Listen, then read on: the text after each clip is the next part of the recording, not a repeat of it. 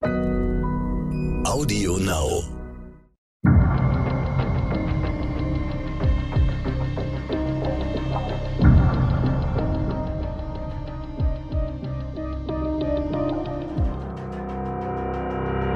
Hallo und herzlich willkommen zur vierten Folge unseres Podcasts Team Wallraff. Bei mir ist wieder Günter Wallraff, mit dem wir heute zurückreisen in das Jahr 1985.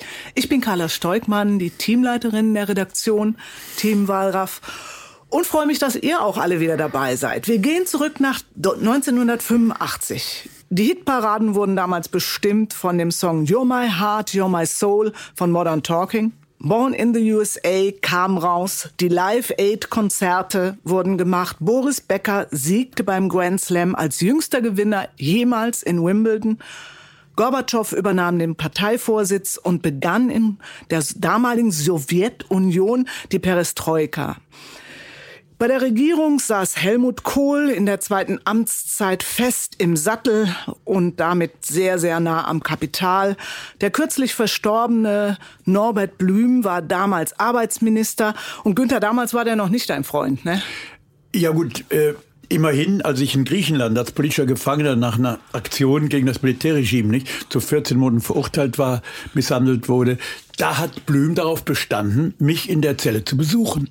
Und dann wurde ich aber vorher entlassen. Also er war eigentlich schon in seiner politischen Richtung, nicht gerade als Minister, aber in seinen sonstigen gewerkschaftlichen Initiativen, waren wir uns nah und haben uns dann aber Jahre später erst wirklich kennengelernt. Im Oktober 1985 kam dein Buch ganz unten raus.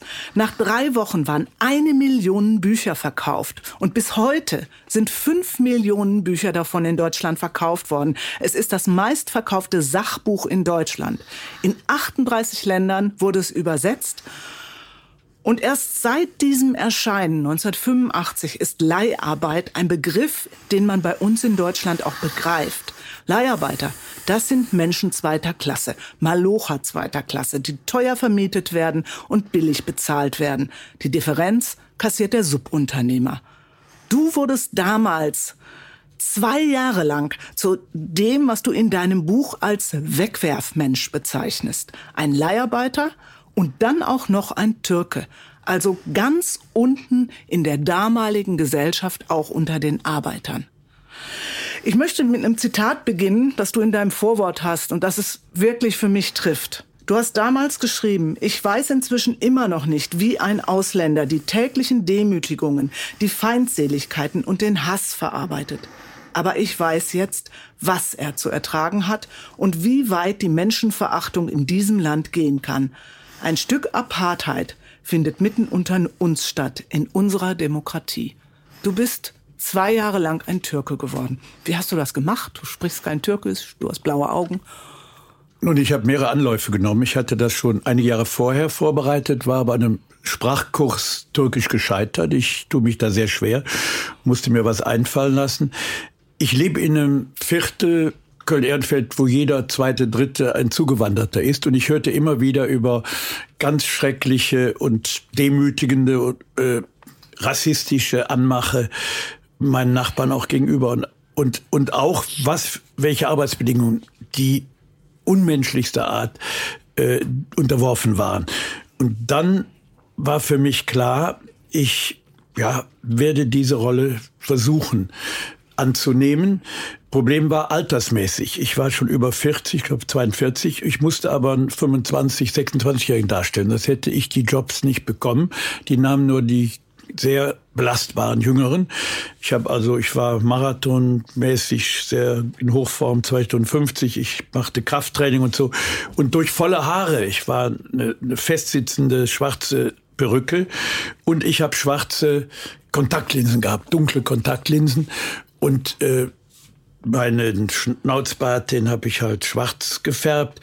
Für meine Kollegen war ich authentisch. Für die war ich ganz klar von, vom Äußeren her der türkischstämmige. Einzige war, ich konnte kein Türkisch. Und ja, wie hast du das denn gemacht? Äh, ich habe gesagt, ich wäre bei meiner griechischen, griechischen Mutter aufgewachsen, Vater Kurde. und die frühe, frühe Trennung. Und von daher hätte ich Griechisch äh, äh, ich hatte zum Glück keinen, Griech, keinen Griechen in meinen Kolonnen. Ja. Und, und irgendwann wurde der amatörische Kollege misstrauisch. Ich hatte auch bei denen zum Teil den Spitznamen der Grieche. Ich sollte mal Griechisch sprechen.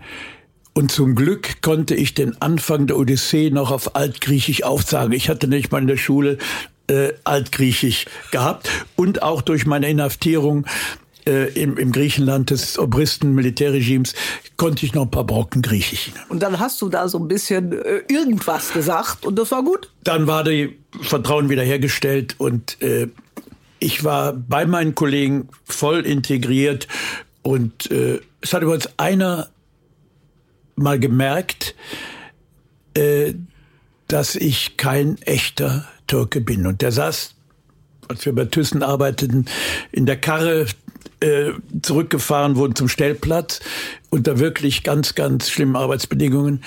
Da saß, der guckte immer schon merkwürdig. Ich hatte eine Tasche dabei, eine Arbeitstasche und da war ein Objektiv drin. Das war damals noch acht Kilo schwer. Das waren die Anfänge der versteckten Kamera selbst Können gebaut. wir uns heute nicht mehr vorstellen. Kann man sich mehr vorstellen. Ich hatte die aber immer dabei, hatte eine Thermoskanne mit Tee zur Absicherung, auch schon mal deutschen Kollegen angeboten, die hat immer angewidert, ablehnten, aber damit war das motiviert.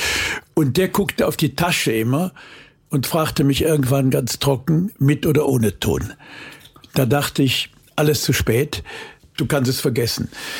Ich habe ihn nachher zur Seite genommen und er dachte, ich wäre für eine türkische Organisation unterwegs, die hier diese ganzen Arbeitsrechtsverstöße, die ganzen Ungeheuerlichkeiten aufzeichnet, um damit dann irgendwann Öffentlich Öffentlichkeit herzustellen. Er hat aber nicht gemerkt, dass ich kein echter Türke war und er, er hieß Orhan Türk. Ich vergesse ihn nie. Und ja. er hat dicht gehalten. Er hat bis zuletzt dicht gehalten.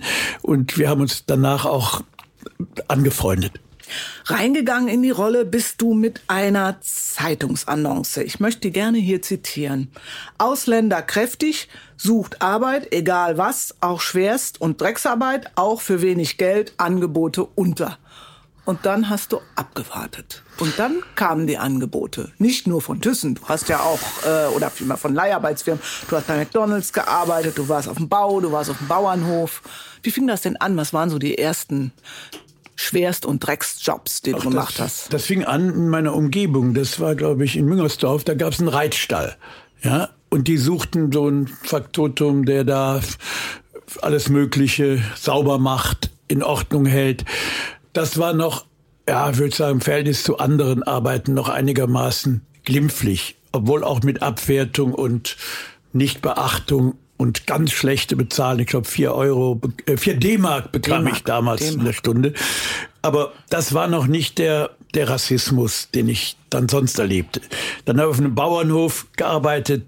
Da war man schon in der in der Reihe der Haustiere äh, äh angesiedelt. Nicht? Das war. Hast du im Stall wohnen müssen oder so, äh, ja, sowas Ähnliches? Da, da ne? wohnte ich in einem, in einem Stall, ja, in einem Stall, ne, mit einer Matratze und äh, das habe ich ein paar Wochen mir auch angetan und dachte ich, das ist hier nicht das Eigentliche, was hier den äh, was zugereisten Migranten widerfährt. Du musst mehr in die eigentlichen, wie nennt man es, in die Herzstücke der Gesellschaft rein. Ne? Und ein neues Herzstück damals 1985 noch was ganz, ganz Tolles war McDonald's. Der Slogan damals Essen mit Spaß. Und du hast bei McDonald's auch als Ali angefangen. Essen mit Spaß, der letzte Phrase, so hieß das Kapitel im Buch. Das war schon Heute übrigens nicht mehr. Man muss auch immer sagen, was sich alles geändert hat. Da gibt's heute in diesen, äh, können die auch gar nicht mehr äh, sich leisten, da gibt's keinen Rassismus mehr. Ich habe das später überprüft. Aber zur damaligen Zeit waren wir Türken noch ja, für die niedersten, für die widrigsten Arbeiten abgestellt. Wir waren die Toilettenreiniger. Und da war noch die Besonderheit mit denselben Lappen, mit denen wir die Tische reinigten, wurden nachher auch die Klos gereinigt. Äh, das war nur ein Nebeneffekt. Aber wir waren wirklich, ja, wie nenne ich da der letzte Dreck, der, der, äh, die deutschen Kollegen hatten alle Vorzüge, blickten zum Teil auch von herab. Nicht alle. Auch da waren welche, besonders hier, ich erinnere mich an eine Kollegin, mit der ich gut äh, zusammenarbeitete. Aber bei McDonald's war es wirklich schon Klassengesellschaft, Rassismus pur.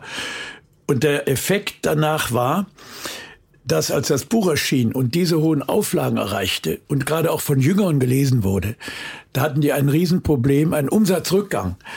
Ich glaube von, wie später hier unsere RTL-Sendung Burger King auch, ja. ne, über ein Drittel Rückgang, so hatten die auch einen Rieseneinbruch, Umsatzeinbruch. Und dann haben sie sich was einfallen lassen müssen. Sie haben dann verschiedene Lappen mit verschiedenen Farben. Das waren ihre Änderungen. Aber wir kommen da gleich noch mal im Detail drauf, ja, wenn wir auf die, das äh, Thema kommen, Wirkung, was sich verändert ja. hat nach dem Erscheinen ja. des Buchs. Aber erstmal hast du da Toiletten gesputzt, äh, Burger gewendet. Ich habe gelesen, da mit einmal wurde mit so, mit so einem mit so einem Pfannenwender sogar eine verstopfte Toilette gereinigt. Das war das Übliche, nicht? Äh, wenn es Stoßzeiten gab und die Klos verstopften. Ja, das passierte immer wieder mal. Dann wurde man ganz ganz schnell musste das bewältigt werden und dort war im ganzen Plan nicht vorgesehen. Also wurde mit dem Schaber vom Royal Grill, tolle Namen, ne, zum verstopften Klo geschickt und musste das da äh, freistochern. Und dann ziemlicher Zeitdruck zurück zum Royal Grill. Ja, wurde vielleicht mal ein bisschen mit Klopapier abgewischt, aber ich meine, das hat natürlich vielen den Appetit verdorben und ich glaube, es waren nicht die Arbeitsbedingungen, die waren ja schlimm genug. Es waren die hygienischen Zustände, dass dann die nicht mehr so frequentiert wurden. 1985 wohlgemerkt. Heute hat sich sieht konnte mich dann überzeugen, hat ja. sich alles ja. wirklich geändert. Lag auch einem Personalchef, der 20 Jahre später mit mir Kontakt aufnahm und äh, sagte, ich soll doch mal Einblick nehmen. Sie hätten das alles berücksichtigt, was ich hier reklamiert hätte. Und ich muss ihm zugestehen, der hat sich auch positiv bemüht und das wurde alles bewältigt. Es hat aber Jahrzehnte gedauert. Wir waren, ich weiß auch noch, du hast dir immer geweigert, da zu essen, aber irgendwann bei einem Dreh da waren wir ewig auf der Autobahn unterwegs und dann war nur noch die eine Möglichkeit McDonald's. Da bist du dann zähneknirschen mit mir und dem Team zu McDonald's zum Essen gegangen und hast dir plomb, prompt irgendwie eine Plombe rausgebissen am Eis. Das war die spätere Rache, glaube ich. Das habe ich verdrängt, weiß ich schon gar nicht mehr. Ja, weil ja, da bin ich mir, da bin ich mir untreu geworden. Ja, ja. ja. Aber mein Gott, bevor man verhungert, dann äh, ist, ist ich war übrigens später noch mal auf einer äh, Veranstaltung eingeladen. Da hatten die ihre Franchise-Nehmer alle zusammen. Und ich sollte über meine Erfahrung berichten. Sie würden sich der neuen Zeit stellen. Das glaube ich auch schon 10, 15 Jahre her. Und dann habe ich mir zur Aufgabe gemacht, ich habe das Buch von früher, Tiere essen, wo wirklich die meisten, die es gelesen haben, zum Vegetarier werden. Ich habe es auch eine Zeit lang berücksichtigt und habe allen den Versammelten das Buch geschenkt und gesagt, das ist eure Zukunft. Wenn ihr noch weiter bestehen wollt, berücksichtigt das und versucht eine gesundere, äh, zeitgemäßere Ernährung äh, ja, anzunehmen. Und ich habe dann das Honorar, was ich bekommen hatte, überweisen lassen an eine gekündigte Betriebsrätin, wo ich in einer Lidlschen Brotfabrik auch Schreckliches erlebt hatte. Und die war gekündigt worden, weil sich in der Öffentlichkeit im Fernsehen kritisch über Unternehmen geäußert hatte. Und die hat man Honorar bekommen von McDonald's. Ist im Prinzip in der Branche geblieben. Ja. Du warst auch auf dem Bau als äh, ja auch als Leiharbeiter auf einer Baustelle und was mich da beim nochmaligen Lesen des Buches wirklich tief beeindruckt hat, ist, dass da die Hierarchie zwischen Deutschen und Türken bis zur Toilette durchgeführt wurde. Ja, das war besonders äh, Luxuswohnungen wurden da am Ring gebaut und in Köln, äh, ne? Ja, ja in, in Kölner Ring. Und äh, da waren wir, wurden wir sehr, sehr, ja, wie nenne ich das? Äh, wir gehörten zwar irgendwie dazu, wir mussten ja zum Teil noch schwere Arbeit machen, aber wir waren nicht, äh, ich glaube, wir waren mit, wir durften nicht auf die Toilette der deutschen Kollegen. Ja, die hat, wir hatten da einen, einen gesonderten äh, Bereich äh, und äh, aber was ich glaube ich nicht im Buch drin habe, äh, es gab einen Kollegen, der mich ja missachtete, ich würde sagen, verachtete, ein älterer, der hat irgendwann als ein Schacht aus, im, im Beton ausgestemmt war, wo Leitungen reinkamen, im dritten Stockwerk. Da hat der mit Pappe abgedeckt und gesagt, halb dunkel, lauf mal da vorne und hol mal das und das. Und um ein Haar wäre ich in diesen Schacht gestürzt. Das hätte böse Folgen das, gehabt. Das, das wäre wahrscheinlich das Ende gewesen. Aber das war eine Ausnahme. Also, dass man direkt einen nach dem Leben trachtet, das war sicher die schleichende äh, zum Tode bringen durch Giftstäube und durch äh, ja Cadmium und Bleiverseuchtes äh, Staubschlucken ohne Staubmasken, das war nachher das normale bei Thyssen. Ne? Aber so eine direkte, ja man kann sagen Mordversuch, das habe ich nicht mehr erlebt. Kommen wir zu Thyssen. Das war ja wirklich die größte Rolle, die du hattest. Du warst ja insgesamt zwei Jahre als Ali unterwegs. Also du hast auch, warst du zwei Jahre ununterbrochen Ali oder warst du zwischendurch auch mal wieder Günther? Ja, ich habe es mir wirklich, ich musste das auch. Ich hatte zwischendurch auch schwere Bandscheibenschäden und wurde dann schon mal zum Spezialisten gefahren im Kofferraum eines Freundes, eines Kameraden, der mich da eine Matratze hinlegt. Ich konnte mich kaum mehr bewegen und dann hatte ich Professor Klümper, der, dem ich zu verdanken hatte, dass der mich mit Injektionen wieder in die Senkrechte brachte ich die Arbeit weitermachen konnte. Also in der Zeit war ich zum Teil ja schon angeschlagen und lediert und hätte ich nicht vorher mich auch in eine Topform gebracht. Ich lief Marathon in zwei Stunden 50 und als ich die Thyssen-Staubexzesse wir, wir schlucken den nicht, wir fraßen den geradezu, wir bekamen keine Staubmasken. Und da wurde auch dann gespart. Und danach war ich froh, noch eine Viertelstunde am Stück laufen zu können. Ich, ich, ich war Bronchienschäden, die ich heute noch im Winter, wenn die Stimme sich dann auch, aber ich bin insgesamt doch wieder durch Aufbautraining und alles soweit regeneriert. Aber ich war ziemlich am Ende, als ich, als ich das äh, hinter mir hatte. Du bist ja damals sogar auch dorthin gezogen. Du hast also auch gewohnt wie ein Thyssen-Leiharbeiter.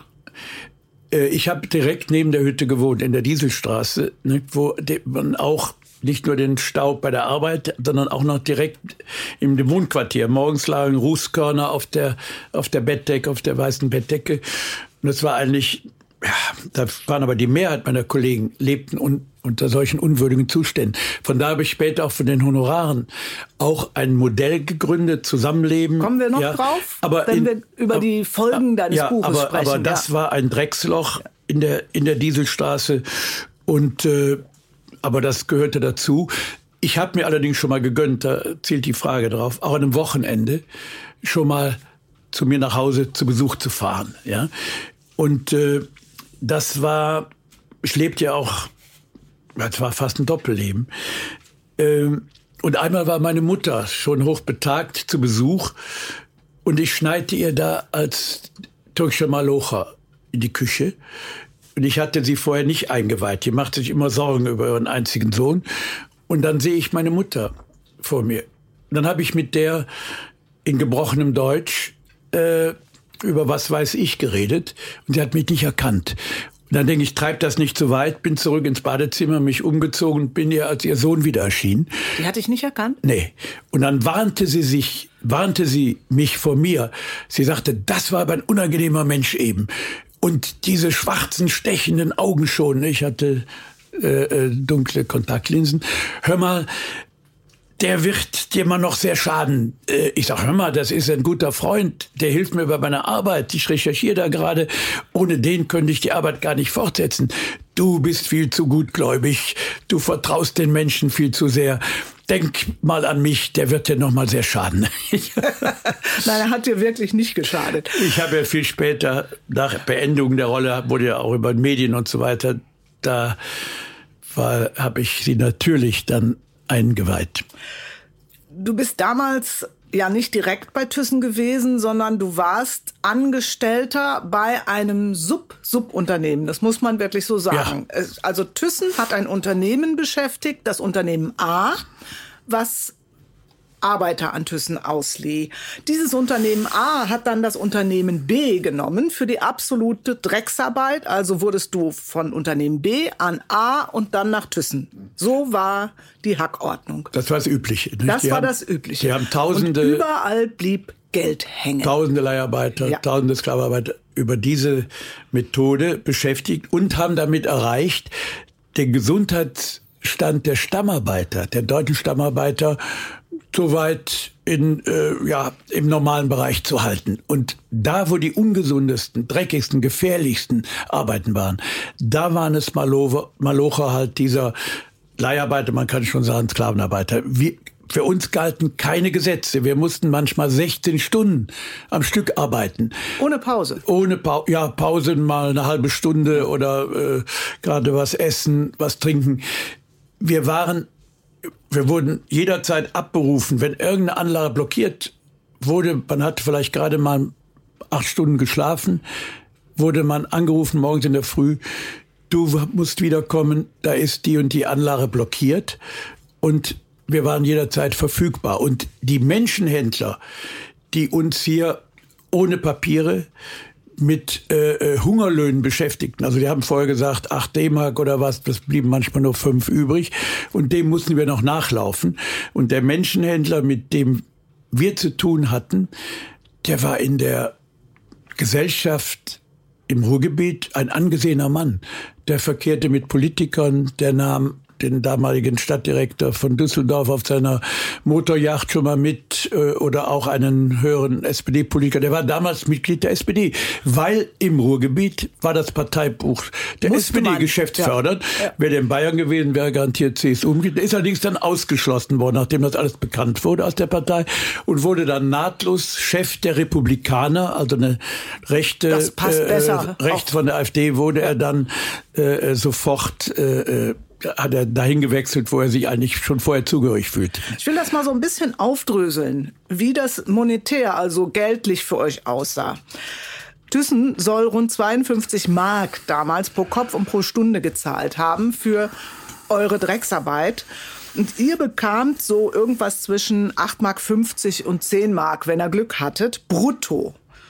Dann hat sich, wenn man es hochrechnet, der Zwischenhändler, also der Subsubunternehmer, für seine Arbeiter rund 48.000 Mark im Monat in die eigenen Taschen gewirtschaftet, bei der Menge der Leute, die er beschäftigte. Oft wurden keine Sozialversicherungsbeiträge bezahlt. Wenn dann was passiert ist und die einen Krankenschein brauchten, das ging damals noch, wurde der nachträglich gemeldet, der Arbeiter. Das heißt, es gab im Prinzip ähm, das ist etwas, was man heute als Schwarzarbeit bezeichnen würde. Das geht überhaupt nicht. Das ist eine Strafba Straftat. Das geht überhaupt nicht. Und das wurde aber einfach mit euch gemacht. Und mit euch konnte man das ja machen. Die Arbeitslosenquote in der Zeit, in der du da gearbeitet hast, das war 84 rum, ne, lag zwischen 8 und 10 Prozent. Bei Ausländern zwischen 12 und 15 Prozent. Im Vergleich heute haben wir trotz Corona eine Arbeitslosigkeit von 5,9 Prozent. Also nur die Illegalen besser. waren da nicht mit in nee, der Rechnung. Nee, ne? das wir waren, nur die Legalen. Wir ja. waren ja zum ja. Teil gar nicht äh, äh, gemeldet und von daher äh, waren wir auch äh, rechtlos. Ja, der konnte mit uns machen, was er wollte. Nicht? Da waren Kollegen, die von heute auf morgen gefeuert wurden oder die über Wochen ihrem Lohn nachliefen. Ne? Man musste immer wieder bei ihm zu Hause vorsprechen, ja, rausfahren da in seinen Wohnort und dann stand man da und irgendwann wollte ich mal auf seine Toilette, weil ich wieder eine halbe Stunde wartete. Ich sitze gerade in der Badewanne, aber er stand vor der Türe. Ich sag, das Geld brauche ich, ne, mit einem anderen Kollegen, der wirklich darauf angewiesen war. Ich sage, ich muss auf Toilette. Ja, mach mal draußen. So ungefähr wie ein Hund, den man auf die Straße schiebt. Das sind, äh, das kann man sich heute nicht mehr vorstellen. Ähm, ihr Doch, habt gibt da es auch, auch noch. komplett mit komplett ohne Schutzausrüstung in hochgefährlichen Bereichen gearbeitet. Die sparten an allem. Thyssen stellte das zur Verfügung, Staubmasken, Schutzhelme.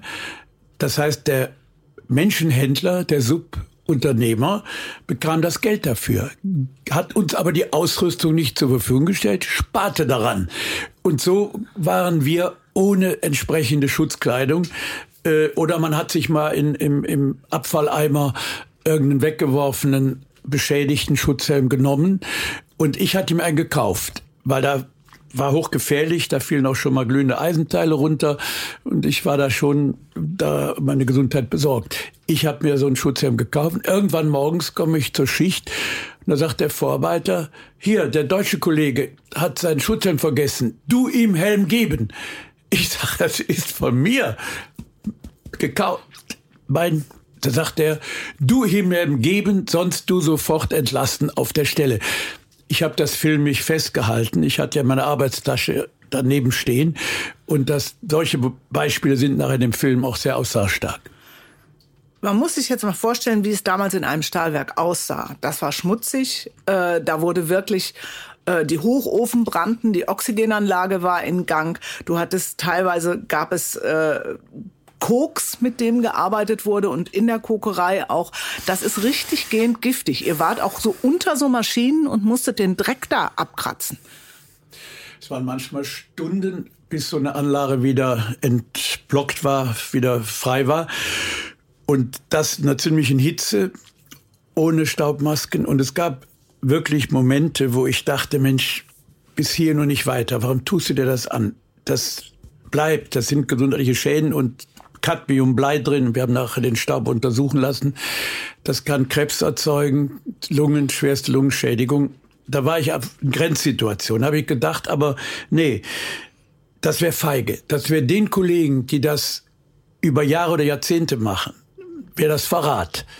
Dann musst du durch. Du musst es ja auch beweisen. Und je mehr du hier das beweiskräftig auch in dir selbst, ja, wie ein Versuchsmensch, äh, umso glaubhaft, umso nachhaltiger wirkt das.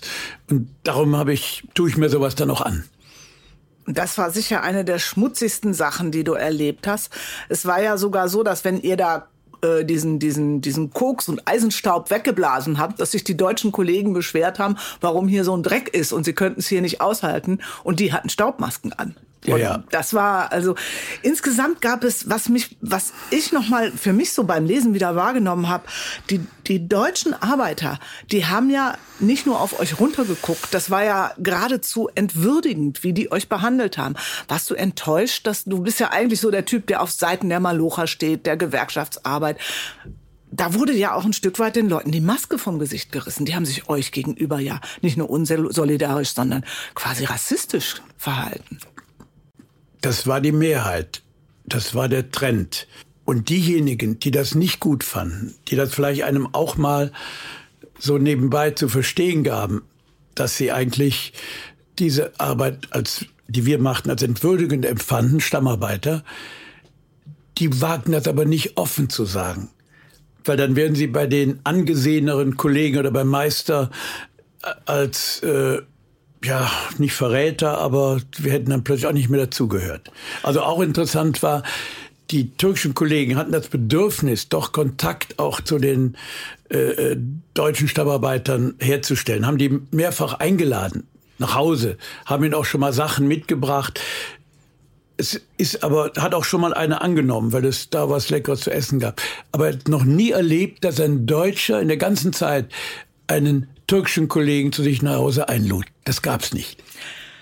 Eine Szene, die du in deinem Buch beschreibst, zeigt sehr deutlich, was da für eine Stimmung gewesen ist und wie ihr behandelt worden seid. Wir zitieren das jetzt hier. Wir meinen das nicht. Wir zitieren das. Dein Kollege sagt, kennst du Dr. Mengele? Ich, Ali, ja, ja, der, der Mörderdoktor aus KZ. Ach, der Mengele, der war gar nicht mal so doof. Jedenfalls für seine Versuche hat er keine Türken genommen. Willst du wissen, weshalb nicht? Ich ziehe es vor zu schweigen. Weil? Blickt er mich hasserfüllt an? Weil ihr rein gar nichts taugt und nicht mal für seine Menschenversuche zu gebrauchen gewesen wärt.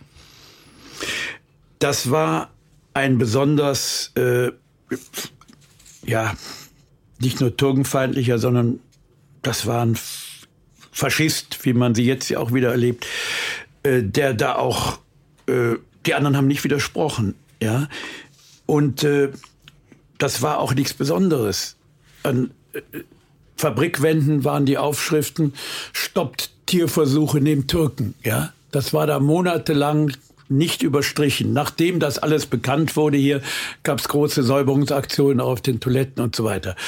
Aber so lief das ab und das war ja, mehrheitsfähig würde ich nicht sagen, aber es, es wurde hingenommen. Es wurde einfach hingenommen. Also mhm. ich finde es, äh, mir bleibt da immer noch die Spucke weg, wenn ich solche Sätze lese. Äh, ich war 1985 auch schon Journalistin und lebte wahrscheinlich in einer vollkommen anderen Welt.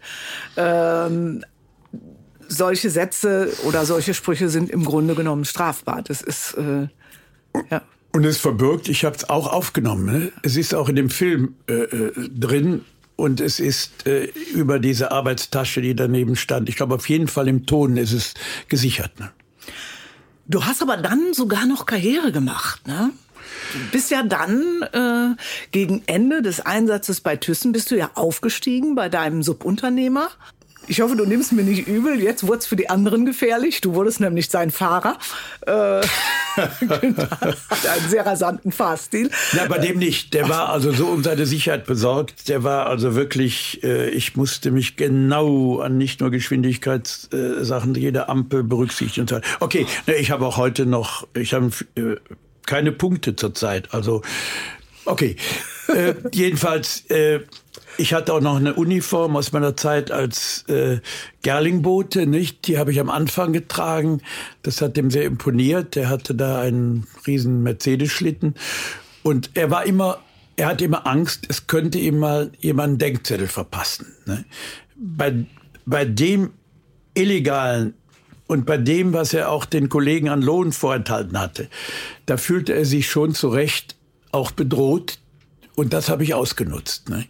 Und habe ihm gesagt, ich würde Karate-Kämpfer sein und äh, die, der fragt doch schon mal, was denkt der Kollege über mich, was denkt der Kollege und so weiter.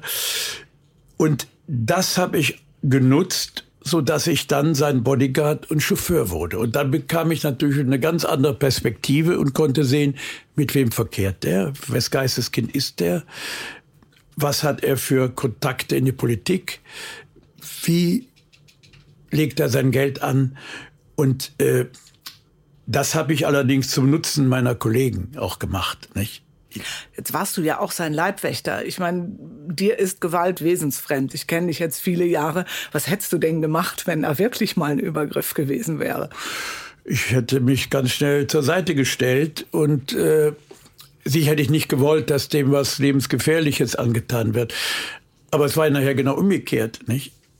Er holte mich ja und meinen, wie, äh, äh, mein Bruder, wie er glaubte, die ließ er noch mal kommen und sagte, wir sollten jemandem, der ihm angeblich Geld schuldete und vor juristisch äh, äh, nicht weiterkam, den sollten wir zusammenschlagen. Und dem sollten wir seinen Getränkewaren erstmal umschmeißen und zerdeppern und wir sollten damit beginnen, um dann später vielleicht weitere äh, äh, schlimmere Sachen anzuwenden. Das haben wir auch im Film drin. Und äh, der Mann, ja, man kann ja sagen, gegenüber Leichen, der hatte auch regelmäßig Kolonnen im dem marodesten Kernkraftwerk in Würgassen, wo damals da die deutschen umliegenden Bewohner natürlich bei Revisionsarbeiten in kurzer Zeit die Strahlenhöchstmenge schon hatten, durften nicht mehr eingesetzt werden. Also wurden illegale Türken genommen und die wurden in verstrahlte Bereiche geschickt. Und ich hatte mich auch beworben, um in Würgasten selber einen strahlengefährdeten Bereich Reinigungsarbeiten zu machen für ihn. Und zum Glück war mein Doppelgänger auf Demonstrationen, kurdischen Demonstrationen schon mal aufgefallen und ich ging nicht durch den Verfassungsschutzcheck. Da wurde das sehr darauf geachtet. Du durftest dann nicht im AKW arbeiten. Durfte nicht arbeiten und dann haben wir aber das simuliert, eine Falle gestellt und haben einen Trupp zusammengestellt er hatte gerade wieder, glaubt, den großen Auftrag, um mal zu sehen, wie weit geht er überhaupt. Also ihr habt so getan, als wärt ihr äh, Beauftragte des ja. Kernkraftwerks und ihr hättet einen furchtbar verstrahlten Mist, der weggeräumt werden muss. Das äh, Übliche, ja. Aber möglichst ohne Dosimeter, weil da kriegt man an einem Tag mehr ab, als erlaubt ist. Das war für ihn was ganz Normales. Nicht? Er sagt, ich krieg immer diese Aufträge und ja, dann haben wir das weitergespielt. Dann hat Heinrich Pachel, mein Freund, der Kabarettist, hat das meisterhaft gespielt. Der war der Beauftragte vom Kernkraftwerk, der Ersatzmann für einen, den er da kannte. Und äh, dann war Vogel bereit. Vogel ist der Subunternehmer. Der Subunternehmer. Ja. Als dann äh, gesagt wurde, da kann uns jemand umkippen. Wir sollten also nicht so einen Brocken nehmen, sondern eher einen zierlichen. Ja, die sind alle Hungerleider, die sind alle ganz dünn, da haben wir einen. Ja, was ist, wenn der dann im Rohr hier zusammenbricht und schon die Strahlen, die Kontamination so stark ist, dass er schon von selbst nicht mehr rauskommt? Ja, dann nehmen wir ein Seil, dann ziehen wir den raus. Ja, und dann sagt er noch, also wir sollten auch dann die nehmen, die sowieso in die Türkei abgeschoben werden. Und wenn bei denen der Krebs vielleicht ein paar Jahre später erst ausbricht, da denkt keiner mehr daran, wo sie eingesetzt wurden. Also der war bereit, wirklich hier den Tod oder den Strahlentod oder die schwerste Kontamination äh, in äh, Kauf zu nehmen und hier Menschen in den Strahlen Tod auch zu schicken. Ne? Vollkommen gewiss. Das ist alles Mensch. im Film drin ne? und das hat später auch dazu geführt, dass dem wenigstens das Handwerk gelegt wurde, aber auch anderes wurde dann doch sehr bald am Tatort verbessert. Kommen wir zu den Konsequenzen. Äh, als dein Buch rauskam, das war ein, ein Riesenwurf. Ich möchte sagen, fast noch fetter als bei der Bildzeitung, weil das, was da drin steht, war wirklich gesellschaftlicher Sprengstoff. Das war äh, heftig, da konnte sich auch keiner mehr vordrücken. Diesmal wurde dann erstmal von der Polizei gegen den Richtigen ermittelt, nämlich gegen den Subunternehmer Vogel im Buch Adler genannt. Übrigens, der hatte kein Unrechtsbewusstsein. Das erste Fernsehteam vom WDR, was auf den zuging, als das Buch erschien, mit ausgestrecktem Zeigefinger ging er auf die Kamera zu. Wallraff ist der Verbrecher. Er hat sogar eine falsche Lohnsteuerkarte benutzt. Nein. Und äh, also bis zuletzt. Und er hat mir dann später auch also der fühlte sich auch aufgehoben unter seinesgleichen. Und er schickte mir dann später einen, einen Brief. Ich wäre doch wohl prädestiniert, mit Fäkalien umzugehen. Er würde meine Lebensstellung anbieten, schreibt er noch, für einen Türken doch eine ideale äh, äh, Beförderung fortan Toiletten zu reinigen von Hand und so weiter. Er war weiter ja im Geschäft. Vogel, der wollte dich zum, zum, zum Klo sauber machen. Ja, das wäre für den Türken ja, doch wohl das geeignet. So, also lange Zeit war der ungebrochen, wurde auch in seiner Umgebung, aber es wurde gegen ihn ermittelt, es wurde auch nachher, aber wichtiger für mich war, dass gegen Thyssen ermittelt wurde. Ja. Und dass wir damals einen sozialdemokratischen Arbeitssozialminister Nordwestfalen hatten, Heinemann, der hat eine mobile Einsatzgruppe gebildet, intern die Ali-Gruppe genannt, hat sich mit mir auch sachkundig gemacht. Wir hatten mehrfach dann äh, äh, darüber beraten, was hier im Argen ist. Und fortan hat sich Grundlegendes geändert. Nicht? Er hat in Hunderten auch anderen Betrieben Ähnliches festgestellt. Und bei Thyssen, die ein Bußgeld von einer Million, ich glaube Mannesmann eins auch eine Million zahlen mussten, D-Mark damals, wurden dann doch unmittelbar Änderungen vorgenommen die 16 Stunden gab es nicht mehr. Es wurden Kontrollen durchgeführt und vor allem durch den Druck der Öffentlichkeit wurden die Mehrheit meiner Arbeitskollegen bekam feste Arbeitsverträge. Bei Thyssen? Bei Thyssen. Die vorher beim Sub, die vor, Sub ja, Unternehmen da hat, wir haben auch ein Go-In gemacht, Pressebegleitung im Personalbüro. Und der damalige Betriebsratsvorsitzende, der das alles geschehen ließ, im Golfclub mit den Direktoren äh, zusammenspielte und das alles geschehen ließ, der wurde später aus der IG Metall ausgeschlossen. Und äh, Thyssen musste Grundlegendes ändern. Es gab seitdem Staubmasken, es gab die Schutzhelme, es gab diese 16-Stunden-Schichten nicht mehr. Und auch mit dem Arbeitsdirektor hatte ich seitdem regelmäßigen Kontakt, der dafür sorgte, dass das nicht mehr passieren konnte. Also man kann sagen, in der öffentlichen, im öffentlichen Bewusstsein hat sich sehr vieles geändert auch. Man hat das Thema äh, Rassismus wahrgenommen. Auch das Thema Leiharbeit, das, das war Thema uns Leiharbeit, kein Begriff. Ne, was jetzt ja. heute durch Tönnies auch wieder im, im Mittelpunkt ist und wo unser Arbeitsminister Heilt versucht ja gerade ein Gesetz durchzubringen, was aber leider durch äh, CDU, CSU noch verhindert wird. Aber das war damals erstmal ein großes Thema. Aus dem Begriff Schwarzarbeit wurde Laven, äh, Leiharbeit, Sklavenarbeit und äh, da hat sich erstmal nicht nur im öffentlichen Bewusstsein, auch im Arbeitsrecht etliches geändert. Und man kann sagen, es sind auch innerhalb der Betriebe Freundschaften entstanden. Es gingen deutsche Kollegen, die doch beschämt waren, auf ihre türkischen Kollegen zu, haben sich, haben sie eingeladen. Sie habe ich tausende Zuschriften, ja, wie sich hier, wie das Buch auch eine verändernde Wirkung in den Köpfen erreicht hat. Ich glaube, das ist eine der, also für mich ist das obwohl die Bildzeitung war wichtig, aber das hier, damit hast du gesellschaftlich wirklich eine echte Veränderung erreicht. War das vorher schon klar? Hat dich da die Gewerkschaft zum Beispiel im Vorfeld schon unterstützt? Hat man an das Thema geglaubt? Keiner hat daran geglaubt. Ich ja auch nicht. Ich habe, ich hab, ich mache etwas, weil ich davon überzeugt bin, weil ich es für richtig halte. Ich denke nicht an die Auflage. Ich habe mir nie vorstellen können, was das hier für eine Wirkung hat. Ich dachte, es ist wichtig, es zu machen. Ich muss es erleben ich brauche es für meine Erfahrung. Aber vorher wurde, als ich mit dem Thema selbst beim eigenen Verlag, ach, sagten, ja, bringen wir, die bringen alles, was ich, was ich äh, veröffentlicht haben will, aber die waren nicht von einem großen Erfolg. Die IG Metall, die vorher immer Sonderausgaben meiner früheren Fabrikreportage und so weiter brachte, da sagte der Zuständige, ein guter Freund, sagte zu mir, ach Mensch, das kriege ich nicht durchgesetzt die schicken uns ja die türkischen Kollegen schon gar nicht mehr zu den Betriebsräte-Schulungen.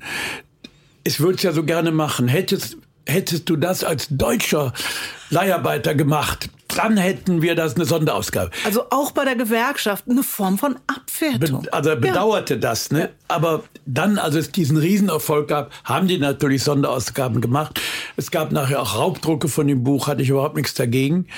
Es gab ja erstmal auch Prozesse, um das Buch verbieten zu lassen. Ne? McDonald's hat damit begonnen. Ähm, weil die diesen Umsatzrückgang hatten. Ja? ja, bei McDonald's, die sind ja gnadenlos gescheitert. Die hatten da 62 gleichlautende eidesstattliche Versicherungen bei Gericht eingereicht von Mitarbeitern. Da dachte der Richter, irgendwie stimmt hier was nicht. Ich hatte bereits einen Bus organisiert, um weitere Zeugen zum Gericht nach München. Da hatten die, weil sie da glaubten, ein gefälligeres Gericht zu haben, da haben sie prozessiert und ich hatte eine Annonce aufgegeben. Weitere Zeugen gesucht, die ähnliche ekelhafte Zustände auch erlebt haben. Und es haben sich Dutzende gemeldet die Schlimmeres erlebt haben oder Ähnliches erlebt haben. McDonalds hat die Klage dann zurückgezogen. ich bin, also nachdem ich den Bus organisiert hatte und ich habe Dutzende Zeugen benannt hatte, dann haben die ganz schnell gemerkt, oh je, das wird ja alles viel schlimmer und haben ganz schnell den Prozess zurückgezogen. Das war erstmal eine Riesenerleichterung. Aber Thyssen gab es doch lange, lange, lange Prozesse. Gab sogar zwischendurch auch eine Haussuchung bei mir äh, und auch beim Regisseur, der diesen Film genau, gemacht hat. Bei dir stand ne? plötzlich Polizei in der Bude. Ja. Und da ging es um den Film. Da ging es nur um den Film. Ja. Und auch der Film war im öffentlich-rechtlichen Fernsehen am 1. Mai im Programm.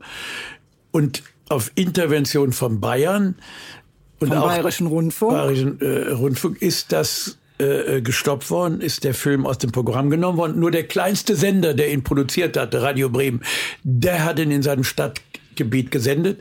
Dann ist der Film in Dutzend Ländern auch gezeigt worden. Er bekam den höchsten europäischen Fernsehpreis von der Britischen Akademie, British Award und äh, hat insgesamt also auch große Reaktionen. Auch im Kino lief der sogar. Ne? Ja. Aber, Aber er ist in der ARD nie so richtig gezeigt worden. Da lief der lange Jahre im Giftschrank, im Giftschrank, ja lange Jahre. Und selbst Ausschnitte daraus äh, äh, durften nicht gezeigt werden. Das hat sich irgendwann, nachdem ihn Arte mal gesendet hat, ist diese Zensur aufgehoben worden. Ja, das aber hat lange, lange gedauert. Die haben tatsächlich versucht, Filmmaterial bei euch zu beschlagnahmen mit einer Haussuchung. Material, was ihr ja unbedingt veröffentlichen wollt. Das heißt, das musstet ihr ja gar nicht verstecken. Das war ja Irrsinn. Wer hat das initiiert? Das war die bayerische Justiz. Die können auch länderübergreifend.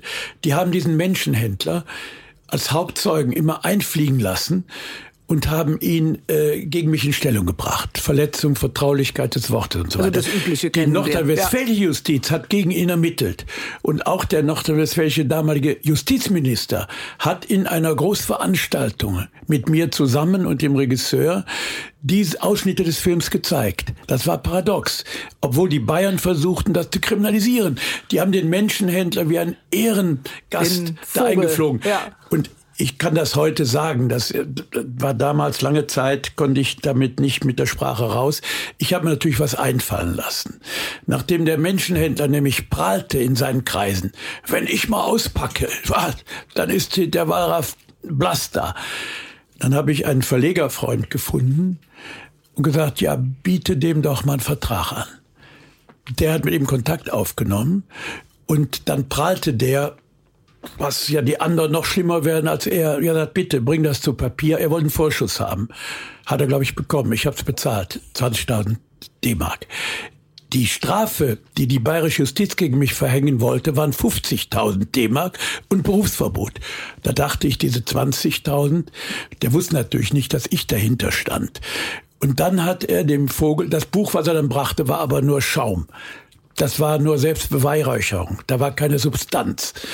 Und dann hat mein Verlegerfreund ihm gesagt, Herr Vogel, es gibt ein kleines Problem hier. Wir haben in unserem Verlag auch Autoren wie Heinrich Böll und auch Günter Wallraff. Sie müssen die Anzeige gegen den aber zurückziehen, sonst gibt es den Vorschuss nicht. Und dann hat er das gemacht? Das hat er natürlich gemacht. Es ging ja immer nur um Geld. Ja. Und dann war die bayerische Justiz, die schäumten, als dann plötzlich diese Anzeige ihres Vorzeigemannes gegen mich im Nichts aufgelöst wurde. Und ich konnte meine Arbeit weiter unbehindert fortsetzen. Das wäre das Ende meiner Arbeit gewesen. Das wäre eine Art Berufsverbot gewesen. Das war Notwehr, würde ich heute sagen. Ja, das fand, fand ich finde die Finte auch ganz gut. Sie ist ja gar nicht in dem Buch drin. Die nee, nee, ich noch da konnte ich lange nicht mit rausrücken. Äh, aber ich stehe dazu und mein Verlegerfreund Gerd Steidel steht auch dazu. Aber äh, es hat andere positive Wirkungen. Es sind äh, insgesamt, also vor Ort haben sich die Verhältnisse wesentlich lange Zeit verbessert. Ich möchte hier noch einmal ein Zitat von einem deutschen Arbeiter bringen aus Monheim der über dein Buch sagt, ich glaube, dass Ihr Buch nicht nach Schuldigen wie dieser Adler sprich Vogelmutation sucht, sondern vielmehr dazu geeignet ist, uns allen, mir, einen Spiegel vorzuhalten. Vogel, Remmert, Thyssen, AKW etc. können nur so handeln, weil wir, die wir drinnen sitzen, nicht unsere verdammte Schnauze aufmachen und unseren ausländischen und sozial schwachen Brüdern helfen. Ich finde, das fasst zusammen, was angekommen ist. Kriege ich immer noch Gänsehaut bei. Und diesen Satz, den sollten wir uns heute auch noch mal richtig gut hinter die Ohren schreiben. Der gilt bis heute bis heute gibt es auch ein ganz tolles Wohnprojekt. Du hast ja auch die Wohnsituation der Menschen dort miterlebt, mit selber erlitten. Äh, das gibt's auch immer noch, dieses ja. Zusammenleben in Duisburg. Ich habe da mal einen deiner damaligen Kollegen besucht für eine Sendung. Mhm. Ich hatte natürlich auch honorarmäßig einen Riesenerfolg, wo ich nie mit gerechnet habe und fühlte mich jetzt auch verpflichtet, das an diejenigen zum Teil zurückzugeben, die ja auch äh, ja, mit am Buch beteiligt waren und deren Schicksale ich ja auch beschrieben habe und die auch hinter mir standen. Es sind heute noch einige davon, wenn sie noch leben, sind einige früh verstorben, zum Teil an Krebs. Und mit Den einigen habe ich noch Kontakt. Ja. ja. Und äh, daraufhin bin ich mit denen durch die Stadt gefahren, für die lebten wirklich in den letzten Dreckslöchern, und gesagt, wo könntet ihr euch vorstellen, am liebsten wohnen zu wollen? Es gab die günstigsten Angebote natürlich in der Nähe der Hütte. Nee, sie wollen in einem besseren Wohnort in der Nähe der Universität. Gab es eine alte Straße in einer ur ursprünglichen Arbeitersiedlung, aber ziemlich runtergewirtschaftet, fast stigmatisiert, aber in einer guten Luft. Und da habe ich mit der dortigen Wohnungsbaugesellschaft der Stadt, ich habe erstmal eine Million von meinen Honorar da reingebracht und später immer wieder zugeschossen. Und da ist daraufhin eine ganze Straße restauriert worden. Die sollte eigentlich abgerissen werden und sollten da Schlichtbauten hinkommen. Und so ist diese alte Straße, die Flurstraße, wirklich so renoviert worden, dass ein anständiges Wohnen da möglich war. Und zwar deutsche Bewohner und Zugereiste. Und da haben wir ein Reißverschlussprinzip äh, eingeführt für jede Wohnung, die frei wurde, ist sowohl eine deutsche Familie wie eine zugereiste Familie eingezogen. Gibt es ein Kulturzentrum, eine Begegnungsstätte, wo auch zusammen gefeiert wird. Eine Zeit lang sollte das, ja, wollte man nicht, dass es stattfindet. Ausgerechnet eine bestimmte Presse kam dann und hat die Bewohner in Umruhe gebracht nämlich das bayerische Fernsehen. Der war immer schon vorher da. Ich hätte vor, da eine Karateschule zu eröffnen und die Deutschen hier rauszuekeln. Das hat eine Zeit lang Unruhe hervorgerufen. Ja. Aber seitdem es dort gelungen ist, dauerte mehrere Jahre, die ganze Renovierung und so weiter, ist das ein Vorzeigemodell. Und das gibt's immer noch. Das gibt's immer noch, nach wie vor. Mhm. Zusammenleben in Duisburg in der Flurstraße. Ja. Kann man sich angucken. Ist eine mhm. wunderschöne Siedlung. Es war vorher auch äh, eine Sozialarbeiterin, eine türkische, die auch dort beraten hat. Das ist heute nicht mehr nötig. Die organisieren das selbst. Und es gibt eine Gruppe, die das auch, äh, ich kann mich da nicht, nicht selbst drum kümmern, aber es gibt eine Gruppe, die das selbst in die Hand genommen hat. Ich zahle aber weiter die Unkosten dort. Unser Bundeskanzler Kohl damals, ein sehr, sehr konservativer Mensch, der mit Arbeitern wirklich so gar nichts zu tun hatte, ähm, der hat sich ein einziges Mal wirklich direkt zu deinem Buch geäußert, in einem Interview mit dem türkischen Fernsehen. Ja, ich meine, der war auch unter Druck und äh, war da in einem längeren Interview, und das ist verbürgt, und ich habe es hier auch wörtlich, wurde auf ganz unten angesprochen, wörtliches Zitat Kohl, Sie wissen, wir sind entschieden gegen solche Praktiken. Das kann ich auch nicht akzeptieren. Aber, jetzt kommt's, aber zur Freiheit eines Landes gehört auch die Freiheit, gegen die Gesetze zu verstoßen. Das sagt natürlich einiges aus. Ja. Das heißt, der der Herr Vogel hatte die Freiheit, ja. äh, Menschen wie Sklaven zu behandeln. Übrigens, Vogel ist nun wirklich einer der typischen aus der Szene. Er ist nicht nur eine besonders schreckliche, äh, unmenschliche, äh, doch unmenschlich schon, aber er ist kein Einzelfall. Und er war auch weiter im Geschäft. Er hat kurz darauf bekam einen großen Auftrag von der katholischen Kirche. Da war eine Wallfahrt in Kevela, der Papst erschien und da sollte er mit seinen türkischen äh, Leiharbeitern, Leiharbeitern die Toilettenhäuschen für die äh, katholischen Pilger aufstellen. Da gab es aber einen Prälaten, der hatte ganz unten gelesen und gesagt, um Gottes Willen, nein, den wollen wir hier nicht. Und dann wurde er, bekam einen Großauftrag von der amerikanischen Armee, als die äh, Depots von Nervengasen hier räumten und Stützpunkte verlagerten. Und da waren die türkischen Kollegen gut dafür, die Nervengasdepots umzu umzusiedeln. Er wurde später, hat er dann auch wieder auf sich aufmerksam gemacht, dass er nicht nur mit Menschen handelte, sondern auch mit Ecstasy, mit Grundbestandteilen äh, für Drogen, die aus Holland immer einführte. Er wurde erstmal zur Bewährung verurteilt, aber er konnte es nicht lassen. Er hat zweigleisig weitergearbeitet und irgendwann war er auch mal eine Zeit lang im Gefängnis. Ne? Im Nachhinein bist du stolz auf das, was du damals erreicht hast?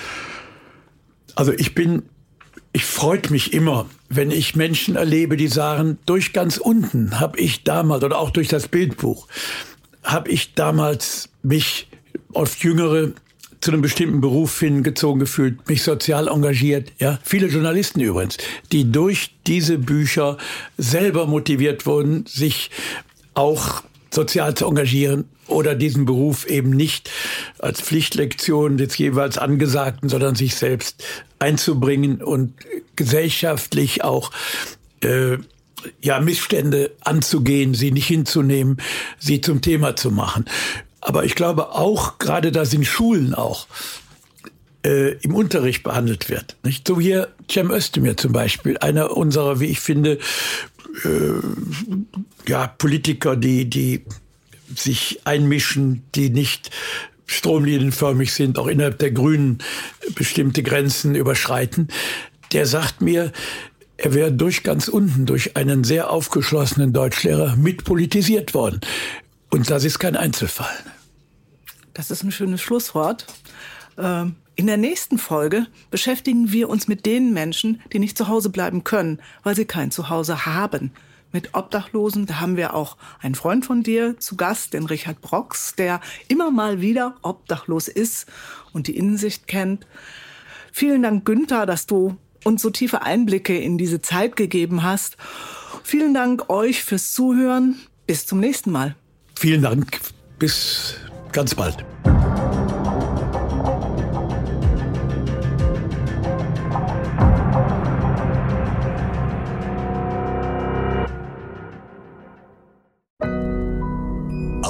now.